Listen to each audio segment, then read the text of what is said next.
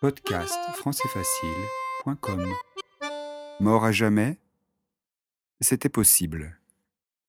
Il y a beaucoup de hasard en tout ceci, et un second hasard, celui de notre mort, souvent ne nous permet pas d'attendre longtemps les faveurs du premier. Je trouve très raisonnable la croyance celtique que les âmes de ceux que nous avons perdus sont captives dans quelque être inférieur, dans une bête, un végétal, une chose inanimée, perdue en effet pour nous jusqu'au jour, qui pour beaucoup ne vient jamais, où nous nous trouvons passés près de l'arbre, entrés en possession de l'objet qui est leur prison. Alors elles tressaillent, nous appellent, et sitôt que nous les avons reconnus, l'enchantement est brisé. Délivrées par nous, elles ont vaincu la mort et reviennent vivre avec nous. Il en est ainsi de notre passé, ces peines perdues que nous cherchions à l'évoquer. Tous les efforts de notre intelligence sont inutiles. Il est caché hors de son domaine et de sa portée, en quelque objet matériel, en la sensation que nous donnerait cet objet matériel, que nous ne soupçonnons pas. Cet objet, il dépend du hasard, que nous le rencontrions avant de mourir, ou que nous ne le rencontrions pas. Il y avait déjà bien des années que, de Combray, tout ce qui n'était pas le théâtre et le drame de mon coucher n'existait plus pour moi.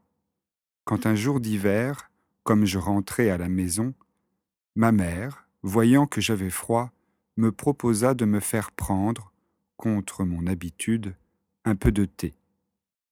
Je refusai d'abord, et je ne sais pourquoi me ravisait. Elle envoya chercher un de ces gâteaux courts et dodus, appelés Petite Madeleine, qui semble avoir été moulé dans la valve rainurée d'une coquille de Saint-Jacques. Et bientôt, machinalement, accablé par la morne journée et la perspective d'un triste lendemain, je portai à mes lèvres une cuillerée du thé où j'avais laissé s'amollir un morceau de madeleine. Mais à l'instant même où la gorgée mêlée des miettes du gâteau toucha mon palais, je tressaillis, attentif à ce qui se passait d'extraordinaire en moi. Un plaisir délicieux m'avait envahi, isolé, sans la notion de sa cause.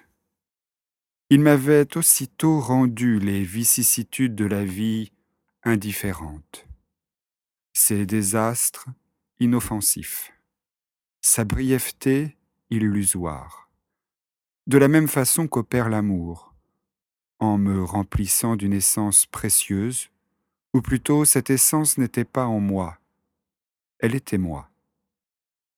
J'avais cessé de me sentir médiocre, contingent, mortel. D'où avait pu me venir cette puissante joie? Je sentais qu'elle était liée au goût du thé et du gâteau, mais qu'elle le dépassait infiniment. Ne devait pas être de même nature. D'où venait-elle? Que signifiait-elle? Où l'appréhender? Je bois une seconde gorgée où je ne trouve rien de plus que dans la première, une troisième, qui m'apporte un peu moins que la seconde. Il est temps que je m'arrête la vertu du breuvage semble diminuer. Il est clair que la vérité que je cherche n'est pas en lui, mais en moi.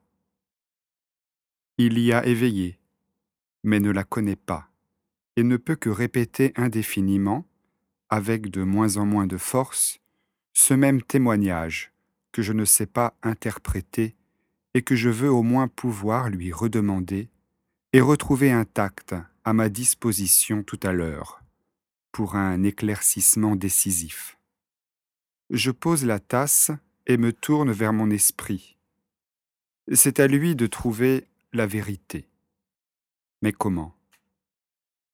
Grave incertitude, toutes les fois que l'esprit se sent dépassé par lui-même, quand lui, le chercheur, et tout ensemble le pays obscur où il doit chercher et où tout son bagage ne lui sera de rien. Chercher? Pas seulement, créer.